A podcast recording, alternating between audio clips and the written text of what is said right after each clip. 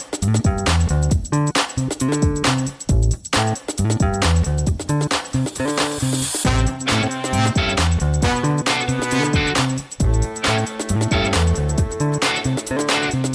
Herzlich willkommen bei Psycho trifft Coach, dem Podcast, der Sinn macht. Mein Name ist Judith Brückmann. Ich bin Life-Coach mit eigener Praxis in Düsseldorf und arbeite vorwiegend mit Klienten zu den Themen Persönlichkeitsentwicklung, Beziehungsproblematiken, Krisen und Konfliktmanagement sowie private und berufliche Neuorientierung.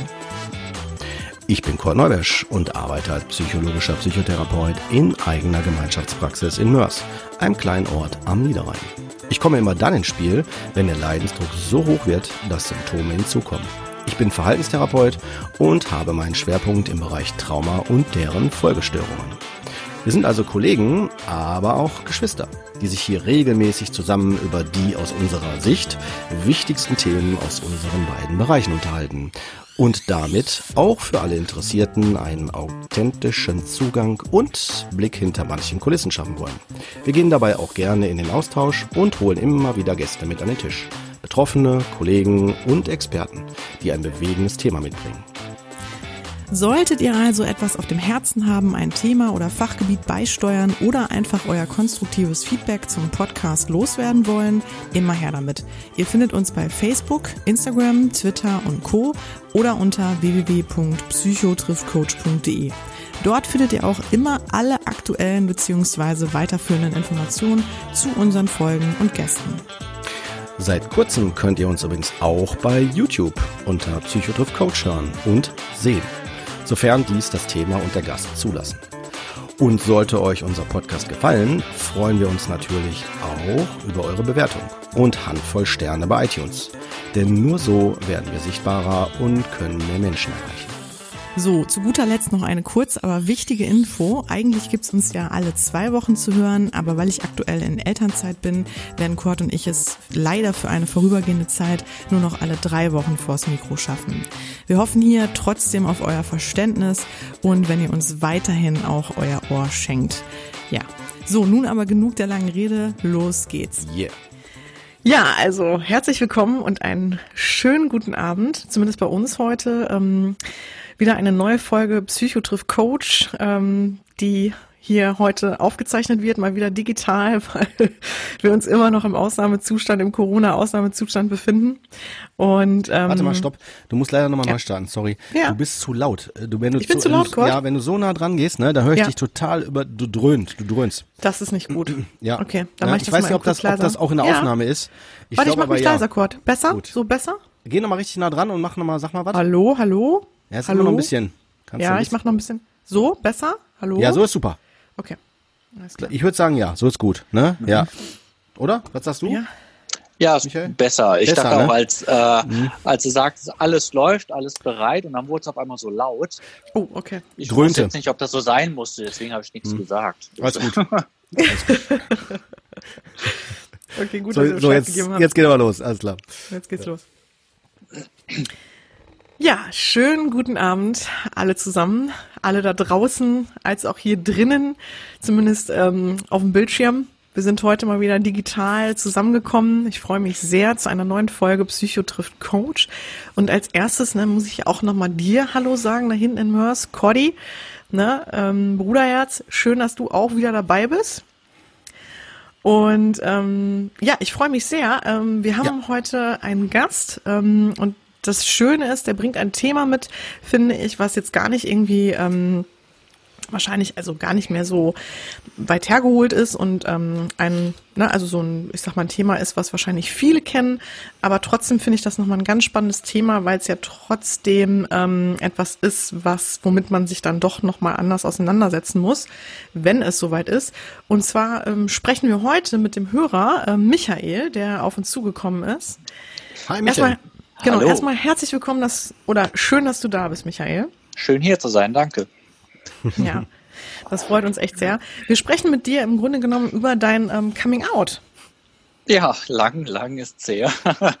ja. ja, vielleicht willst du ja, noch mal, ja. Ja, ich glaube so, wir haben mittlerweile 13, 14 Jahre, deswegen muss ich nochmal äh, mein Gehirn anstrengen, um an diese Zeit zurückzudenken. Aber ich glaube, da wird eins nach dem anderen heute ausgegraben. Okay. Vielleicht hast du ja Lust, Michael, erstmal so ein bisschen zu erzählen, mhm. ähm, wer du bist, wo du herkommst und ähm, genau, nochmal so ein paar Rahmendaten auch zu dir. Ja, also ich wohne in Köln, ähm, bin verheiratet mit einem Mann, ähm, arbeite als Erzieher in einer Kita in Köln-Ehrenfeld und ja, ich weiß nicht, muss man auch noch so Hobbys sagen? Schuhgröße, Lieblingsfarbe. Genau. Ja. ja, nee, alles gut. Mhm. Alles ja. super. Aber guck mal, was, was du jetzt sagst, ne? Äh, das würde mich mal interessieren, ne? Also ähm, ja. hast du, ich meine, jetzt das für dich, glaube ich, geht das relativ leicht über die Lippen, ne? Würdest du sagen, war das früher auch so? Vor deinem Coming Out, weißt du? So? Mhm. Oder wie würdest du das beschreiben? Ach so, vor meinem Coming Out, meine Hobbys. Ja, genau. Ja, nein, nein. nein, nein, nein. Dass du gerade gesagt hast, so, ich bin verheiratet mit einem Mann, weißt du, so. Ja. Das meine ich so. Wie war oh das? Gott, vor, deinem, vor seinem Coming Out ist ja auch äh, noch schwierig dann, oder? Ja, aber dass man sich gedanklich, weißt du, so, ich meine, ja, ich steigen wir schon ein, ne? Also, ich meine, natürlich ist ja, ich meine, das ist ja, wir müssen uns das immer klar machen. Für dich, ne, Michael, ist das ja Realität. Für dich ist das Alltag, ja, für dich ist das überhaupt nichts Problematisches. Aber für die Welt, für die Umwelt, da ist es ja, ne? Das ist ja dann die Frage, wow, kann ich das, kann ich diese Perspektive leben, kann ich die zeigen, ne? Und äh, wir haben ja bei meinem Coming Out ja immer das Problem, dass die Umwelt immer was anderes von einem denkt, als man selbst ist. Vielleicht ne? ähm, so starten wir einfach mal nochmal nach, also der Reihe nach, würde ich sagen. Ja, ähm, ganz genau. Genau. Vielleicht magst du mal erzählen, wo du ursprünglich herkommst. Wir hatten ja schon ein Vorgespräch, Michael. Du hast erzählt, ja. du kommst so ein bisschen eher aus der ländlichen Region. Ja, Und aus dem halt. wunderschönen Wipperfeld komme ich. Das liegt im Oberbergischen Kreis, ist ein kleines Dorf, Nähe Wipperfürth, also so zwischen Bergisch Gladbach, Gummersbach, die Ecke kann man das vielleicht so verorten. Und ähm, ja, das 1200 Einwohnerdorf und da bin ich halt äh, recht heterosexuell aufgewachsen. ja, vor allem, da kennt sich doch, jeder kennt doch jeden, oder? Ja, wo sich äh, Fuchs und Kaninchen noch gute Nacht sagen. Also, es ist schon sehr ländlich, ja. Mhm. Und wie hat das dann für dich angefangen? Also, wie ähm, hast du für dich festgestellt, irgendwas ist anders? Also ich, gute Frage. Irgendwann dachte man, oder dachte ich mir ja schon, dass äh, die Interessen irgendwie auch auseinandergehen, so bei meinen Freunden, also männlichen Freunden und mir, Klassenkameraden.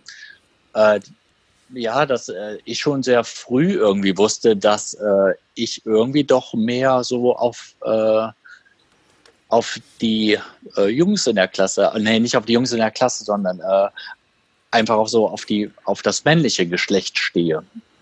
Wie hat das, welches Alter war das, wenn ich mal so nachhaken darf? Ich glaube schon so ab zehn fing das bestimmt schon an. Und konkret, wie hat sich das geäußert? aufgrund von, ich weiß nicht, sowas wie ähm, ja, Vorbildern, berühmten Personen, die man, ne, also sagen wir mal, keine Ahnung, ich habe jetzt damals, ich oute mich, geschwärmt für Patrick Swayze, ne? ähm, und äh, dass man so gemerkt hat, oh, okay, ähm, ne, ich, ich schwärme halt auch für die, eher den Mann als für die Frau. Oder woran würdest du es festmachen? Woran hast du es gemerkt? Woran habe ich es gemerkt? Ähm, das ist so äh, schwer festzulegen, weil ich äh, würde jetzt von mir aus äh, sagen, ich bin, war es schon immer, also schon immer schwul. Mhm. Und ähm, deswegen habe, ja, keine Ahnung, ich kann es dir wirklich nicht genau sagen. Mhm. Ich wusste halt nur dann, ich hatte ja auch dann mit 13, 14 auch meine Freundin und habe mich auch äh, in, äh, schon in Mädchen verliebt als Junge. Und dann hatte ich es aber zum Beispiel gesehen, äh, als wir mal mit dem Auto durch Köln gefahren sind, da habe ich dann ein Pärchen, ein schwules Pärchen Hand in Hand gehen sehen. Und das war so das erste Mal, dass es bei mir Klick gemacht hatte tatsächlich, dass ich so ah, okay. am Vorbeifahren das gesehen hatte und dachte, boah, wenn ich groß bin, möchte, also wenn ich ähm, äh, älter bin, möchte ich sowas auch haben. Mhm. Und dann habe ich auch am nächsten Tag mit äh, meiner damaligen Freundin per SMS schön Schluss gemacht. Also natürlich so gesagt, dass, ähm, dass ich nicht mehr verliebt in sie bin. Also ich habe jetzt mich nicht direkt als schwul geoutet, äh, obwohl ich es dann schon für mich irgendwie dann wusste. Aber habe ähm, ja das zwischen uns beendet. Auch ja. unter ähm, ja, einem äh, weinenden Auge auch irgendwie, weil ich sie damals natürlich schon sehr mochte. Mhm. Aber ich für mich wusste, das war doch nicht das Richtige für mich. Mhm. Ja. Vor allem, also die Frage, die ich mir stelle, ist ja, es ist ja ein echt eine absolute Auseinandersetzung mit sich selbst. Und was ich mhm. wirklich enorm finde, ist, dass man in so einem Entwicklungsalter, also in dem es ja häufig vorkommt, ne, wahrscheinlich, ähm, wie, wie alt warst du da? Ähm, meinst du mein inneres Zeitpunkt? Coming Out oder als ich äh, oder als ich mich geoutet habe vor der Familie Vielleicht. und so? Vielleicht erstmal das innere Coming Out, beziehungsweise ja. diese Situation, von der du gerade gesprochen hast. Ja, da war ich äh, so 14. Also ja. 13, für Anfang der Pubertät. Ja, und ich meine, das ist ja echt ein ähm, sehr, sehr entscheidendes Alter, ne? Und ähm, wo man ja, ja, auch für sich wahrscheinlich noch sehr unsicher ist und ähm, auch Probleme hat, äh, ja, sagen wir mal, sich abzugrenzen und mhm. in der Form sich abzugrenzen oder sich das auch einzugestehen. Und das ist ja auch, sag ich mal, etwas, was man ja nicht so leichtfertig für sich dann ähm, nee. beschließt, ne? oder entscheidet. Was da das? hast du recht. Genau, was sind das für ähm, Gedanken, die dir dann äh, durch den Kopf gegangen sind? Michael? Ja, einerseits irgendwie, wo, wo man denkt, kann man dieses Gefühl nicht einfach abstellen, um über dieser Konfrontation auch aus dem Weg zu gehen. Dann wiederum sich irgendwie Vorbilder zu suchen, wo es vielleicht äh, oder wo es, äh, wo man halt ein schwules Leben sieht. Ähm, wenn man dann äh, damals gab es, also äh, die Filme, die ich zumindest gesehen habe oder so, wo das Thema Schwulsein ist, da führt es oft zu AIDS und Tod oder zu sich outen und verkloppt werden und äh, oder total schrill und schräg. Ähm, und dann war das natürlich auch, oh Gott, das heißt schwul sein. Äh, nee, dann möchte ich das nicht. Mhm. Aber die Gefühle konnte ich äh, nicht abstellen und es hat mich immer weiter beschäftigt. Ja. Ja, und wie ging es dann weiter? Also das war dann wahrscheinlich so diese innere Auseinandersetzung und wie hat die sich denn dann mehr und mehr an die Oberfläche gewagt? Tja, also ich habe es natürlich äh, in der Pubertät dann äh, gemerkt, dass es äh, für mich immer reizvoller wurde, so die Männer, also der äh, männliche Körper. Ähm, auf dem Land gab es da aber auch nicht so wirklich äh, Möglichkeiten, da irgendwie Erfahrungen zu sammeln. Das Einzige, was mir vielleicht übrig blieb, äh, war der Otto-Katalog und die Unterwäschemodels sich da anzugucken. ähm, ja. ähm, ja, und weil also wir hatten damals auch äh, Internet war noch nicht so ausgebaut auf dem Land. Wir haben äh, gezahlt jede Minute. Und natürlich war es auch gefährlich ins Internet zu gehen, weil alles, was man ja im Internet macht, äh, bleibt irgendwie im Browser oder sonst wie. Und da hatte ich dann auch Sorge, wenn ich da mal was eintippe, dass meine Eltern das herausfinden könnten, dass ich danach gesucht habe. Und äh, es war nicht so einfach, dieses ähm, ja, das mal irgendwie auszuprobieren oder anzugehen. Und dann natürlich auch, äh, ich habe zwei ältere Geschwister, die haben beide Freundinnen und äh, Ach, zwei machen, Brüder? Ja, zwei ältere Brüder, genau. Uh, okay, ja klar. Und äh, sind beide halt ihren Weg gegangen und äh, haben Freunde getroffen, so hetero-Sachen, sage ich jetzt auch mal, gemacht, so mit Kumpels, so ein Bier, Schützenfest, yeah. Und für mich war das irgendwie nicht so was das Richtige und äh, ja, und dann äh, war es natürlich äh, schwierig, da in diesem Konflikt mit sich selber irgendwie, ja, wenn man sieht, die machen das und ich soll jetzt mich als schwul outen, was denken die dann über mich? Ist das äh, in deren Sinne. Also ich habe mir eigentlich immer nur, äh, glaube ich zumindest jetzt so in der äh, Rückblicke, ich habe mir einfach viele Gedanken gemacht. Ist das so richtig, wie ich fühle? Wie mache ich das? Wie kriege ich das alles unter einen Hut? Äh, verlassen mich Personen, wenn ich mich oute? Sind die enttäuscht von mir? Oder weil, also es war, und bei mir im Familienumfeld zum Beispiel, der Bruder meiner Oma ist auch schwul. Mhm. Man lebt schon seit 50 Jahren mit einem Mann zusammen. Das habe ich aber erst irgendwann mit 16 mir alleine gedacht, weil da wurde einfach in der Familie nicht drüber gesprochen. Und ähm, okay. Genau, und äh, ich habe da mal meine Oma drauf angesprochen, woher kennen die sich eigentlich? Und da meinte sie, ja, das sind Arbeitskollegen und jetzt, wo die nicht mehr arbeiten, wohnen die zusammen. Also die hatten okay. nicht irgendwie darauf geantwortet, dass die zusammen als äh, Männer zusammenleben. Aber irgendwann habe ich es mir selbst gedacht. Mhm. Ja, und deswegen war das auch so eine Art Tabuthema, leider. Das wollte ich dich gerade fragen, genau. Also welche Umgebung ähm, dich dann damals, ne? Also in welcher Umgebung du dich im Grunde genommen befunden hast. Also genau, wie deine Eltern eingestellt waren oder wie grundsätzlich dann, mhm. sagen wir mal so, die, die vertrauten Bezugspersonen eingestellt waren. Hattest du da für dich das Gefühl, okay, ich kann mich da schon fallen lassen und ähm, vielleicht das auch mal nur andeuten und mit Leuten auch das erstmal besprechen, bevor ich halt auch den großen mhm. Schritt wage und sage, es ist so? Ähm, ja, meine Eltern sind auf jeden Fall die liebsten Menschen der Welt. Trotzdem dachte ich als Kind von denen, ist es äh, schwierig, einfach da der, der Rolle gerecht zu werden, weil ich hatte auch viele weibliche Freundinnen und äh, also äh, keine feste, sondern auch viele im Freundeskreis viele Freundinnen und da war irgendwie die Erwartung da, dass ich äh, so ein Hahn im Korb bin und äh, die darauf gewartet haben, wenn, dass ich endlich mal mit einer Freundin nach Hause komme und äh, genau. Und dann war es halt so irgendwann im Fachabitur, also wie gesagt, ich war 18 Jahre alt und da habe ich mich das erste Mal äh, meiner besten Freundin da anvertraut. Ähm, Genau, und die hat das super aufgenommen und äh, auch erstmal aus äh, Scham und Rücksicht habe ich mich auch erstmal als bisexuell äh, geoutet und mhm. nicht als schwul, weil ich dachte, äh, bisexuell ist nur halb so schlimm, also mache ich erstmal das. Äh, obwohl ich äh, direkt auch wusste, nee, ich bin nicht bisexuell, das ist schon schwul.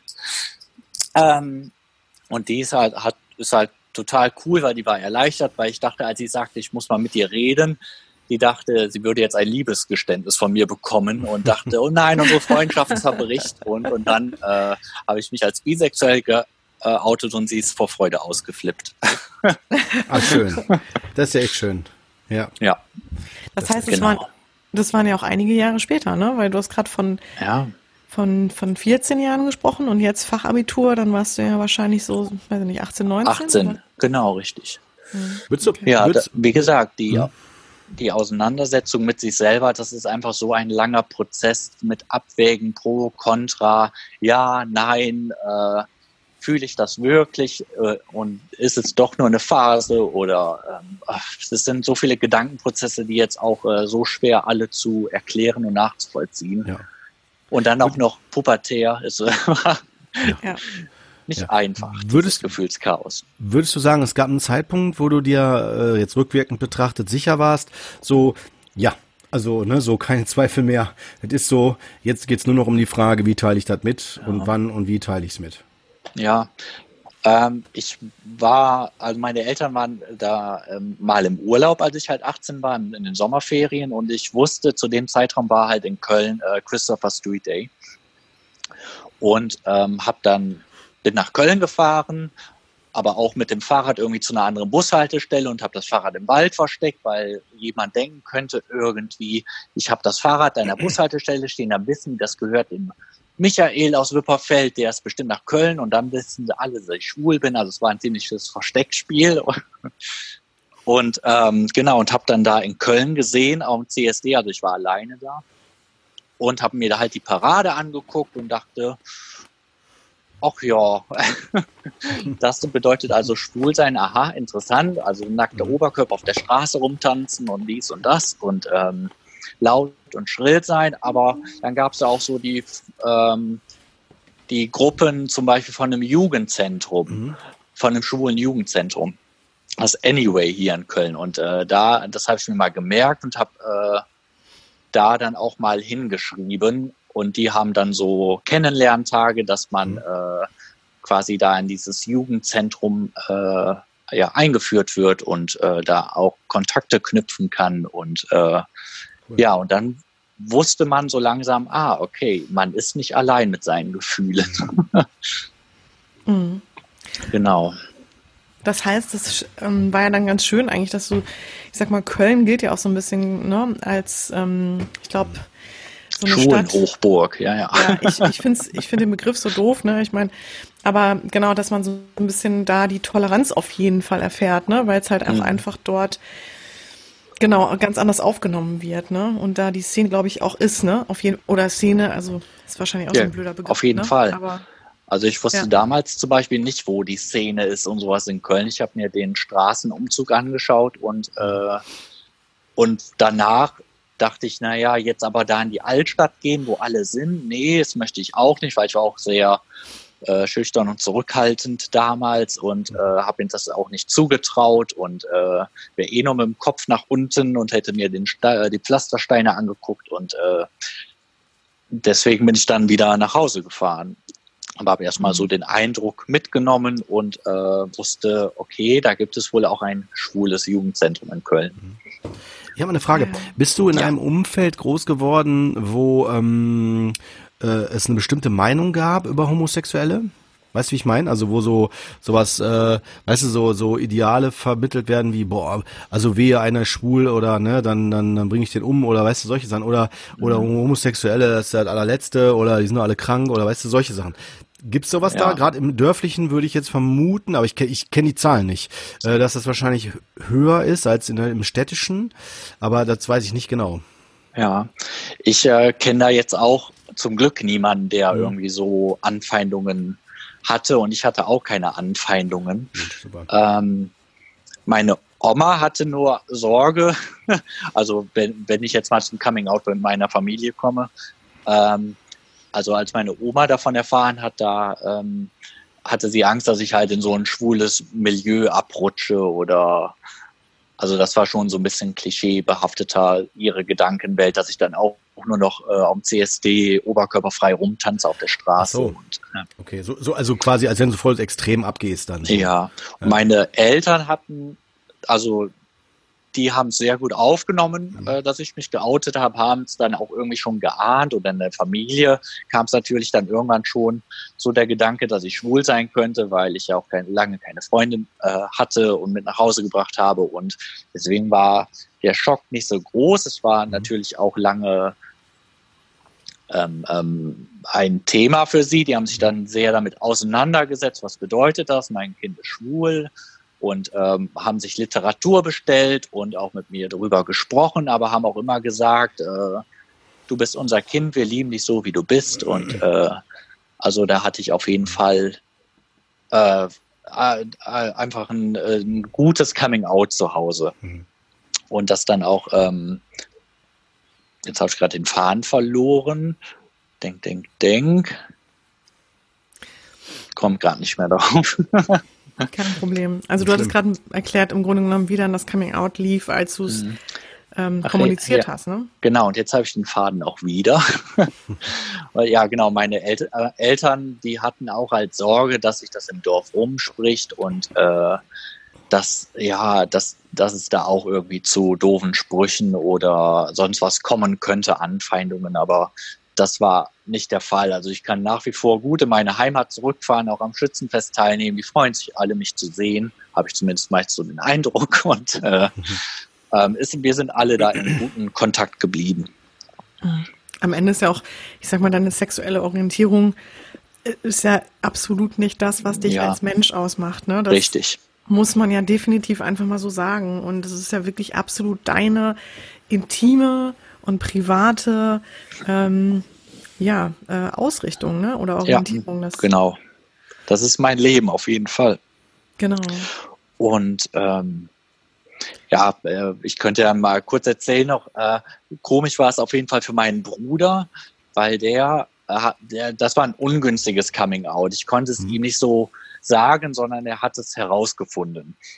Mhm. Und zwar hat er mal bei mir im Zimmer ähm, nach biologischen weiblichen Filmen gesucht und hat dementsprechend aber etwas anderes gefunden. Und äh, ja, das war für ihn schwer zu verkraften anfangs, aber hat sich dann nach einiger Zeit doch auf jeden Fall schnell gefangen und sich auch dafür entschuldigt, dass er es äh, anfangs nicht direkt so akzeptiert hat. Und äh, genau, ja. deswegen hat es auch schnell seinen guten Weg genommen. Mhm. Ja. Aber Michael, ich finde das nochmal echt auch sehr besonders, dass du dich dann auch irgendwie, wenn du in einer Familie groß geworden bist mit zwei anderen Brüdern, mhm. äh, dahingehend natürlich auch nochmal ähm, abgrenzen musstest, ne? Und da halt auch natürlich nochmal sagen musstest, okay, ich bin da anders. Also ähm, ich glaube, dass, also ich glaube, das versteht man auch wirklich nicht, wenn man nicht selber nee. Prozess mal durchgemacht hat. Ähm, wie war das denn für dich? Kamen dir auch mal so Gedanken wie, warum ist es bei mir so und bei, bei meinen Geschwistern nicht? Oder ähm, und ne, hat dich dieser Gedanke noch irgendwie weitergebracht oder? Ja, gute Frage. Auf jeden Fall denkt man sich, warum gerade ich? Ne? Also es könnte, es hätte auch einfacher gehen können. Jetzt im Nachhinein natürlich finde ich das super, so wie mein Leben ist und ich hab, äh, akzeptiere mich äh, vollständig und so wie ich bin. Und ähm, aber klar, da dachte ich auch so, der bringt eine Freundin mit nach Hause, der hat eine Freundin und äh, ach, und irgendwie mein Leben ist noch so unsortiert und ich weiß nicht, wo ich hin möchte. Also kann ich jetzt äh, so als Erwachsener auch nicht reflektieren, äh, aber es war schon ein chaotischer Zustand im Inneren. Das glaube ich. Darf ich mal fragen, was war denn, also viele sagen ja immer so oder denken ja immer, auf, gerade von außen betrachtet, dass das Coming Out an sich immer so das Größte und Schwerste ist, ne, was man mhm. für sich irgendwie hinter sich bringen muss.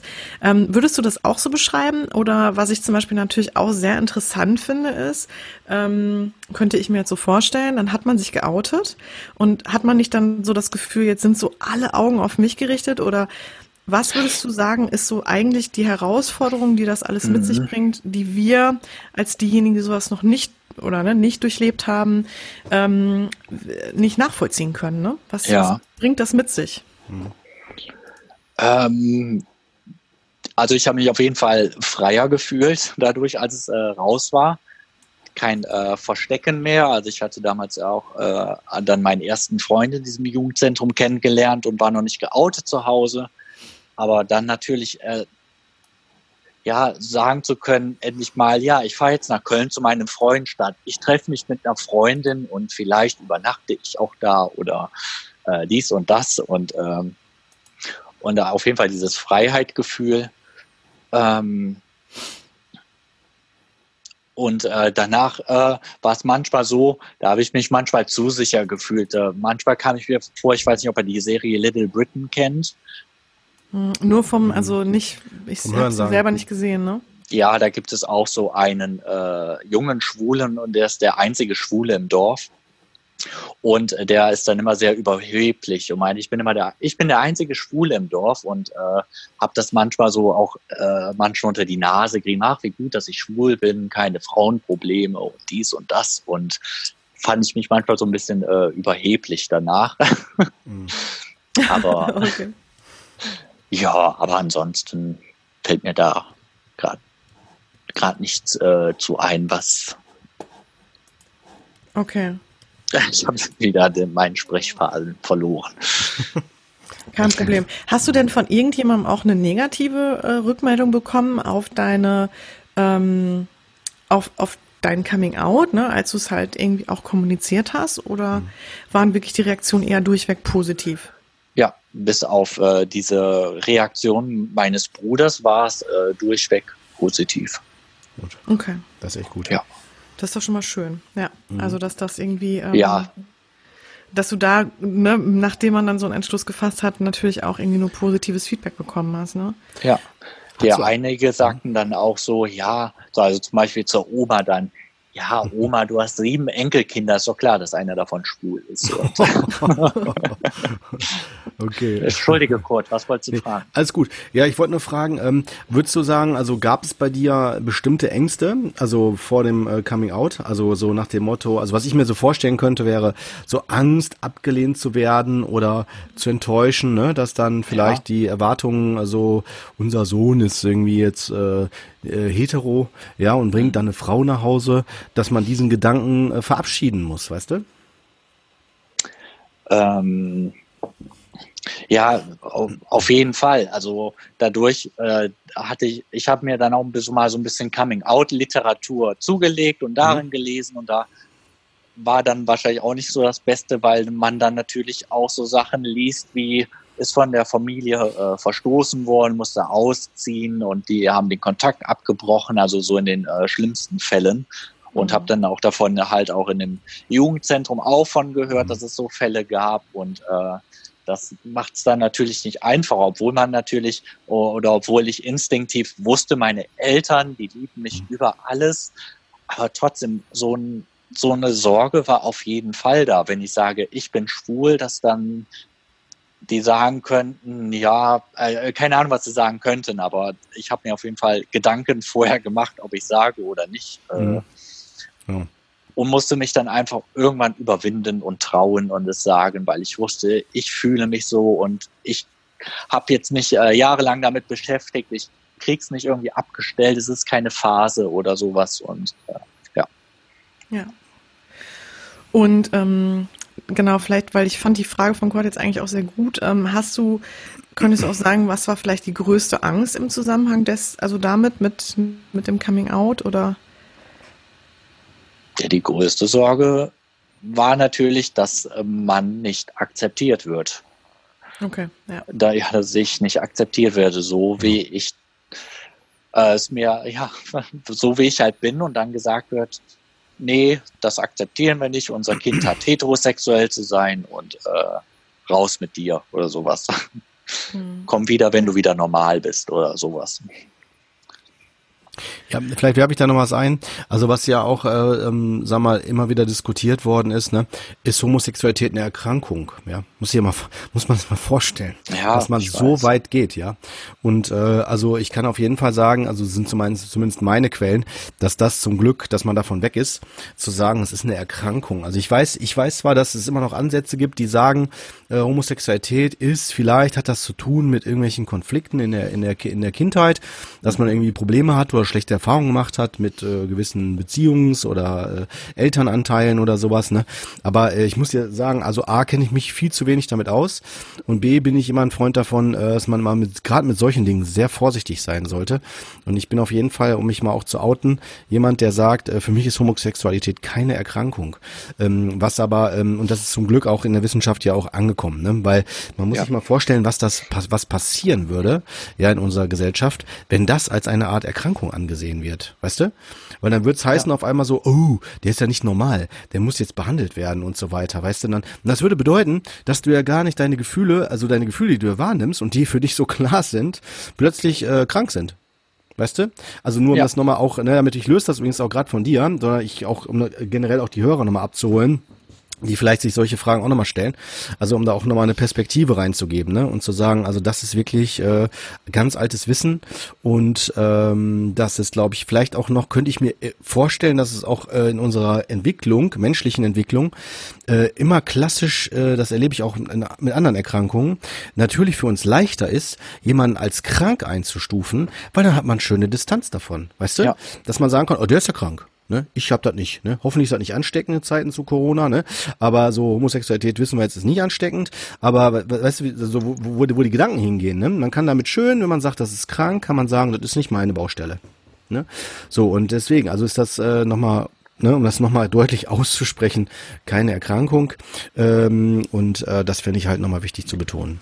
Ja. Aber, ähm, Entschuldigung. Ja, Michael? Nee, ich äh, wollte, also ich kenne mich da auch nicht äh, hundertprozentig mit aus. Ich weiß auch, kann, ich wüsste jetzt auch nicht, wo der Ursprung äh, der Homosexualität äh, herkommt, ob das Genetik, ob das hormonell, ob das äh, Umwelt ein, beein, ein, beeinflusst ist. Ähm, ja, kann ich, ich, auch nicht sagen. Also ich kann natürlich ein bisschen weiter ausholen, aber ich glaube, das ist für die Folge nicht so ja. wichtig. Also man könnte, also ich weiß davon, dass unter bestimmten Bedingungen, dass Tiere homosexuelle, homosexuelles Verhalten zeigen. Ne? Also ähm, unter Stress, Aggressions- und anderen äh, Faktoren oder so kann es halt das begünstigen. Also ja. anders formuliert wurde das beobachtet. Ne? Aber ähm, ich, boah, ich muss dir gestehen, dass da wäre ich wirklich sehr, sehr vorsichtig. Also sowas mit Tieren und auch noch mit äh, den Bedingungen zu vergleichen.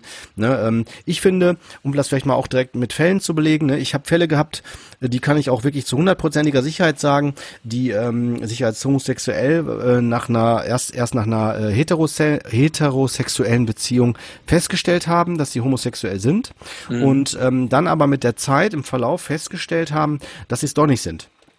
Also weil dann äh, war das tatsächlich, äh, das, war, das habe ich bei Frauen beobachtet schon mehrmals, die dann äh, aus einer heterosexuellen Beziehung in eine homosexuelle Beziehung, also in eine in eine also eine lesbischen Beziehung gegangen sind und äh, dann aber mit der Zeit klar wurde, äh, irgendwie finde ich ja Männer trotzdem noch gut. So, ne, mhm. das ist dann, ne, also so, also wo ich, wo ich, wo ich das dann als Überschrift äh, kennzeichnen würde, als da ist die sexuelle Präferenz noch gar nicht so richtig festgelegt, ne? Und letztendlich ist es auch, um es mal auf den Punkt zu bringen, auch egal. Also das kann ja jeder selber ja. entscheiden, wie er was wie macht, ne? Genau. Aber um nochmal so eine Orientierung auch zu geben, ne? Weil äh, wenn ich jetzt zum Beispiel merke, äh, plötzlich, oh, ich finde jetzt vielleicht doch das gleiche Geschlecht gut, äh, dann muss ich jetzt, klar, dann wird, wenn ich mich zum Beispiel bei sowas noch über sowas noch nicht geoutet habe, bekommt sofort eine Angst hoch. Ich glaube, das war bei dir ja auch äh, äh, vorhanden, als du noch nicht dich geoutet hast, ne? Dass man denkt so, oh, na hoffentlich kriegt das keiner mit, äh, interpretiert ja. das keiner falsch, weil da wieder sofort dann dranhängt die ganzen, die, also der ganze Apparat der Ängste, die du ja auch gerade benannt hast, ne? Was deine Angst war, abgelehnt zu werden oder ne? Mhm. Genau, ne? Ja. ja, das auf jeden Fall auch äh, viel Zeit dran vergangen. Äh, ich meine, heterosexuelle Menschen müssen sich nicht mit äh, äh sich mit äh, sich mit ja. sich mit sich selber auseinandersetzen. Ja. Genau. So. Genau. Und Homosexuelle schon, weil das Umfeld was anderes erwartet oder die Erwartungshaltung ja. vom Umfeld halt total anders ist und man sich aber einfach anders fühlt. Und äh, ja, und dann äh, Autobahn äh, habe hab ich mich irgendwann geoutet und dann fing ja für mich mein äh, mein, mein schwules Leben ja auch erst an, also mit ab 18 Jahre, was man schon in der Pubertät an Erfahrungen und so gesammelt haben, das kam bei mir erst dann. Hm. Ja. Ja. Ja. Aber umso und, schöner ähm, war es. ja. Mich würde ja auch mal interessieren, also hast du denn das Gefühl, der Quad hat ja jetzt gerade so ausgeholt, ne, so von wegen, dass ähm, das ja auch teilweise, wie gesagt, als eine Erkrankung gesehen wird oder ähm, dass man ja bis heute noch nicht so wirklich weiß, ähm, woher es im Grunde genommen kommt. Hast du denn das Gefühl, dass das immer noch ein Thema ist, also ne, bei bestimmten Leuten und du dich dafür erklären musst? Ach, Leute vielleicht nicht, eher so verschiedene Länder. Wenn man jetzt zum Beispiel die Entwicklung in der Welt sieht, dass Russland zum Beispiel die Rechte der Schwulen immer weiter zurückschraubt und Literatur verbrennt und dass man das nicht äh, zeigen und unterrichten darf und dass das dann unter Strafe steht und dass es einfach zum Tabuthema gemacht wird. Und ja, so bei mir im Umfeld, äh, nee, äh, äh sammle ich äh, keine Erfahrung mit, aber ich glaube, als äh, schwuler Mann weiß ich auch, wo ich mich schwul zeigen kann und in welchen, also ich würde jetzt zum Beispiel mit meinem Mann jetzt hier an bestimmten Ecken in Köln jetzt nicht unbedingt ähm, Händchen halten, durch die Gegend laufen, weil da weiß ich dann auch, dass man dann dumme Sprüche kassiert. Also okay. deswegen, okay. da sind wir dann so unterwegs natürlich noch verheiratet, aber das müssen ja nicht alle wissen. Aber das ist echt interessant, das hätte ich nicht vermutet. Ne? Also ich hätte jetzt vermutet, von außen äh, betrachtet, ähm, dass du dich komplett frei mittlerweile bewegen kannst. Ne? Also nee. So, nee? Das nee. heißt, es ist noch häufig in deinem Kopf auch oder es ist häufig nee. in euren Köpfen? Also natürlich gibt es, äh, also ich kann ja auch gerade nur von mir sprechen. Ich bin einfach vorsichtig und äh, kann auch noch schnell unsicher werden und ich habe einfach keine Lust, äh, ja, dass ich mal irgendwann wegen äh, meiner Homosexualität irgendwie angefeindet werde und bleib dann manchmal einfach lieber vorsichtiger, als mhm. provokativ irgendwo Händchen halten zu müssen oder sowas. Ja. Ich glaube ich glaube auch ganz ehrlich nicht nur, dass das bei dir im Kopf dann wäre, so wie du Judith gerade meintest, sondern ich glaube auch, dass tatsächlich bestimmte, ähm, vielleicht auch äh, Lokalitäten oder so auch nicht gerne sehen. Also wo du wirklich Probleme hast, wenn du dann da äh, auftrittst oder so, kann ich mir schon vorstellen. Ich meine, wir tun, ne, also, also wie soll ich das erklären? Ähm, es ist ja auch, glaube ich, hängt so ein bisschen auch davon ab, das haben wir jetzt noch nicht angesprochen, ähm, wie zeigt ihr euch, ne? Also zum Beispiel, wenn wir jetzt sagen wir mal homosexuelle äh, ähm, eine homosexuelle Beziehung zwei Männer sehen ist ja die Frage sind sind beide denn männlich? Oder ist eine von den beiden denn zum Beispiel eher weiblich ne? Und kleidet sich zum Beispiel auch entsprechend mhm. oder zeigt das nach außen entsprechend ne? Ich glaube da das sind ja allein das sind ja schon Faktoren die dann sagen wir mal in unserer äh, ähm, überwiegend heterosexuellen Gesellschaft dann natürlich äh, äh, für die deutlich wird, oh, der, der sieht aber anders aus oder verhält sich anders.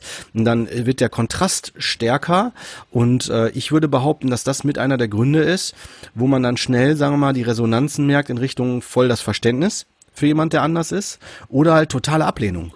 So nach dem mhm. Motto, ey, du musst dich genauso verhalten wie alle anderen, weißt du? Da könnte ich mir vorstellen. Ja klar, aber ich finde das ja auch toll, dass äh, dass das so facettenreich ist, dass das vielfältig ist, dass, dass man es auch nicht unbedingt immer erkennen muss und überall eine Meinung zu haben muss und äh, sondern ich sage, konnte dann immer, wenn bei uns, wir natürlich kriegen, äh, mein Mann und ich auch die Frage, wer ist denn bei euch die Frau und wer ist der Mann in der genau. Beziehung? Ähm, dann äh, sag ich, naja, ähm, jetzt bei äh, beim wenn du beim Asiaten essen gehst, fragst du dann auch bei den Stäbchen, was Messer und was Löffel ist. geil. Ja, ähm, und, meine, und meine Oma zum Beispiel, ähm, die hat das auch gefragt und dann meinte ich, naja, Oma, äh, du hast als äh, junges Mädchen eine Bäckerausbildung gemacht, warst die einzige Frau im Bäckerausbildungsberuf. Hat dich da auch einer mal gefragt, als du in Opa kennengelernt hast, ob du der Mann in der Beziehung bist? Und dann mhm. meinte sie, nee, da hast du recht. und dann war das okay für sie. Das ist ein, eine schöne Überleitung, finde ich wirklich. Äh, Michael, was sind denn so Vorurteile, mit denen du oder Dinge, ne, so Sprüche, die du einfach nicht mehr hören kannst?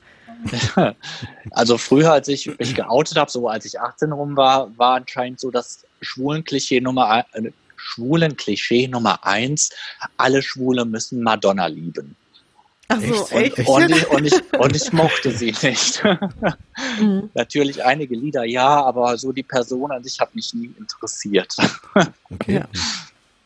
Ja. Ähm, gibt es denn aber auch Sachen, die zutreffen, wo du sagst, ja gut, ist schon ins Schwarze getroffen, aber können wir auch nicht mehr hören? Also weißt du, oder irgendwas, was man äh, also fällt mir gerade leider nichts ein, so spontan.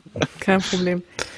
Was du ja auch sagtest, ähm, im Vorgespräch, ne, das fand ich auch einen ganz spannenden Aspekt. Und zwar hattest du mhm. erwähnt, ähm, dass äh, du halt immer das Gefühl hast, du hast so, deine Sexualität ist immer was, was so mit noch erwähnt wird, wenn du ja. dich zum Beispiel vorstellst oder wenn Leute dich bei anderen Leuten vorstellen, so hatte ich dich da jetzt, glaube ich, verstanden, ne? Ähm, ja. Genau, also genau. Vielleicht willst du das noch so ein bisschen erklären. Ja, dass es immer noch komisch ist oder sich manchmal wieder so dann fühle ich mich wieder wie 18 zurückversetzt, so von meinem Coming Out, äh, dass ich mich immer noch outen muss, wenn ich halt äh, ja im Freundeskreis unterwegs bin und äh, dann da gesagt wird, also zu anderen Leuten, die mich nicht kennen, dass ich dann unbedingt als schwul geoutet werden muss vor den Leuten, wo ich dann denke, ich muss doch jetzt nicht als schwul hier geoutet werden, ist doch egal, ob ich jetzt schwul bin oder nicht, was bringt das jetzt der Person, dass sie weiß, dass ich schwul bin? Und äh, und das machen die echt vor dir, dass die dann sagen. Ja, so nach dem Motto, Michael, das ist der Michael. Schwul? Der ist übrigens schwul, der lebt mit einem Mann zusammen. Also auch dann so für richtig doofe erklärt. Manchmal ist ein bisschen, ja, okay. Das ist ja echt witzig. Das müssten wir echt mal auch so unter Heteros machen. Ne? Das ist übrigens hier Kurt, der lebt mit einer Frau zusammen. Der ist hetero. Ne? Nein. Kurt, wie kannst du nur? Wie ist es dazu gekommen? Krass, auf jeden Fall. Ja, ja wirklich. Ja. Ne? Also es ja. ist eigentlich total unglaublich. Aber ich muss dich mal was fragen, Michael. Was wäre dir denn lieb? Also welcher Umgang wäre dir denn lieb, wenn, sagen wir mal, eine Frau lernt dich kennen und die weiß halt nicht, ist es jetzt so oder ist es nicht so? Und du bist halt nicht mit deinem Mann unterwegs. Ja, das ja. gebe ich ihr schon dann schnell. Äh, das sage ich ihr dann, bevor sie sich äh, falsche Hoffnungen macht. Okay, das, also das kenne ich von, äh, von Karneval auf jeden Fall, dass äh, mhm. sich auch mal Frauen probieren anzupirschen und äh, dann sage ich sorry. Falsches Ufer. Ja, genau. ja. Ja, nee, also ich möchte auch hier, dass jeder irgendwie seine Würde behält und nicht, dass sie sich falsche Hoffnung macht, dann äh, rede ich lieber gerade Klartext, als irgendwie so ein Spielchen zu spielen und nee. Mhm. Hast du denn noch irgendwas, wo du sagst, okay, das ist wirklich was, was mir bis heute schwer fällt, so ein bisschen noch, ähm, wenn wir nochmal dabei bleiben, ne, so mit dem Thema, dass du halt im Grunde, ich sag mal in Anführungszeichen anders bist oder ähm, welche Dinge für dich ähm, müssten sich noch ändern? Was ist immer noch ich sag mal, rückständig, deiner Meinung nach? Oh, gute Frage. Also auch ein großes Thema, wo ich jetzt nicht weiß, ob ich äh, auch äh, würdig darauf antworten kann. Äh, ja. Auf jeden Fall äh, die schwule oder die LGBTQ Community, die wächst und gedeiht. Es kommen immer neue Buchstaben dazu und äh, wo ich auch nicht mehr den Durchblick habe, was äh, es für Sexualitäten alles gibt. Und mhm. äh, aber natürlich finde ich es gut, dass es mittlerweile auch Aufklärungsunterricht an Schulen gibt. Dass äh, ich finde, die Filme werden moderner, was die Thematik angeht. Also Love Simon zum Beispiel ist ein toller äh, Film über einen jungen Mann, der sich äh, outet und der, der hätte mir damals total geholfen als äh, junger Mann. Ähm, Guter Hinweis. Ah, okay. Mhm. Ja. Und äh, erwähnen, genau. Mhm. ja, also auf jeden Fall, dass es immer noch äh, Familien gibt, wo die Kinder ausgestoßen werden, wenn die sich als homosexuell outen. Es, gibt, es sind ja auch nicht nur schwule Jungs, sondern auch lesbische Mädchen oder das irgendwie probiert als Phase abzutun und äh, ja, einfach, keine Ahnung, einfach, dass das Umfeld äh, auch so schwierig ist, es besser darauf eingestellt wird, dass man sich auch nicht für, dafür rechtfertigen muss, so wie man ist. Das ist, also wie gesagt, da ist mir viel Zeit damals äh, flöten gegangen, wo man, also ich meine, meine ähm, Brüder sind ja auch nicht nach Hause gekommen mit der Freundin und haben gesagt, Mama, Papa, darf ich vorstellen, das ist meine Freundin, ich bin nämlich heterosexuell, sondern mhm. und ja. ja. ja. Ich habe eine Frage. Jetzt ist das ja. natürlich, wenn man jetzt die Folge hört, wird man denken, wow, ne, also Michael ist das ja top abgelaufen. Ähm, hast du denn aufgrund von, sagen wir mal, die, den, den Sensibilitäten, die du ja mit der Zeit ja auch, klar, also auch mitgekriegt hast, könnte ich mir vorstellen, ne? Also weil es ist ja nicht überall so gut gelaufen. Ähm, mhm. Glaubst du denn, also oder anders formuliert, wenn jetzt jemand zum Beispiel sagt, boah, mir fällt das voll schwer, weil ich weiß jetzt schon, dass mein Vater total dagegen wäre. Also, weil der würde dann sich sofort abwenden, ne, weil das somit das mhm. Schlimmste ist oder so. Wüsstest du denn oder was wüsstest du denn, wo, woran oder wie die Person sich am besten verhalten sollte? Also hast du da irgendwelche Erfahrungswerte? Nee, ich bin da leider jetzt nicht der ausgebildete ähm, äh, Psychologe, Pädagoge nee, für. Alles gut. Ähm, nee, ich meine, ich hätte wahrscheinlich so auch Adressen genannt, wo er sich hinwenden kann, bevor ich irgendwie einen Tipp gebe und er und mhm. äh, macht dann da eine blöde Erfahrung mit. Okay. Äh, ich, wie gesagt, ich kann immer nur ans, äh, an die äh, äh, Schu äh, Jugend, schwule Jugendzentren dafür werben, also da bin ich mittlerweile auch als erwachsener Mann jetzt äh, Pate für, dass die monatlich auch einen kleinen Beitrag von mir kriegen. Super. Weil da weiß ich ja auch, dass äh, es mal Jugendliche gibt, die eine Übernachtungsmöglichkeit brauchen, weil sie zu Hause rausgeflogen sind oder dies oder das oder Hilfe und Unterstützung brauchen, erste Kontakte knüpfen, wissen, sie, sie sind nicht alleine mit ihrer, mit ihrem, mit ihren Gefühlen und äh, genau. Super. Da würde ich eher hin so vermitteln. Ja. Genau, da, darauf wollte ich hinaus. Und genau, du musst da nicht der Psychologe sein, als gut. Die Rolle habe ich. Kann ich auch was zu sagen. Aber ja. ähm, ich finde immer gut, weißt du, aus erster Hand, äh, was da äh, ne, von dir, so finde ich immer super, wenn du, wenn du da Erfahrungswerte hast und nicht das mit der, äh, wie heißt das, äh, homosexuelle Jugend oder schwule Jugend oder wie nennen die sich? Schwules Jugendzentrum oder oh, schwul-lesbisches okay, Jugendzentrum. schwules, lesbisches Jugendzentrum. Wie gesagt, in Köln ist das ja. Anyway eine gute Anlaufstelle. Alles klar, Anyway. Danke für die Infos. Äh, ansonsten kann ich dazu immer nur sagen, im Zweifel, wenn man wirklich keine Vertrauensperson hat und äh, vielleicht auch auf, aufgrund von religiösen oder wie man halt, äh, je nachdem aus welcher Nationalität man kommt, ne, wenn es, äh, es muss nicht nur an der Nationalität liegen, ne, sondern wenn man irgendwie weiß, in der eigenen Familie gibt es ein Riesenprobleme, ne, dann müsste ich mich am besten schon fast eher umbringen, das ist auch so ein Thema, ähm, ne, dass man sagt, bevor ich das äh, aufmache, bringe ich mich eher um. So Fälle hatte mhm. ich schon mal begleitet. Ähm, also ich kann auf jeden Fall dazu nur sagen, hey, ihr Lieben, äh, macht das nicht, ja, schmeißt nicht euer Leben weg, im Gegenteil, ihr braucht die richtigen Ansprechpersonen. Und deswegen Deswegen, Richtig. Michael, super, dass du das nochmal gesagt hast. Das sind auf jeden Fall gute Ansprechpersonen. Oder was auch eine Möglichkeit wäre, äh, sofort äh, verfügbar, dass man sonst halt mal was die Krisennummer oder äh, Telefonseelsorge oder ähnliches darüber sonst erfragt, woran man sich lokal wenden kann. Ja, also je nachdem, wo man wohnt. Ne? Genau, also das ja. ist auf jeden Fall etwas, was ich immer ans Herz legen wollen würde.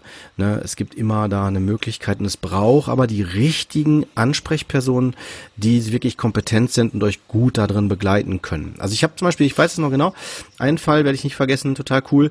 Ähm, das war ein ein Jugendlicher, der ähm, eher körperliche Symptome hatte, ne, so Bauchschmerzen, Kopfschmerzen, Schwindel und sowas, ne. Das sind dann so Sachen, wo man dann eher erstmal organisch hinschaut. Und äh, wir hatten alle schon das Gefühl, der hat es doch bestimmt homosexuell und traut sich nicht, das so zu, zu, so zu outen. Das hat man schon so richtig gespürt.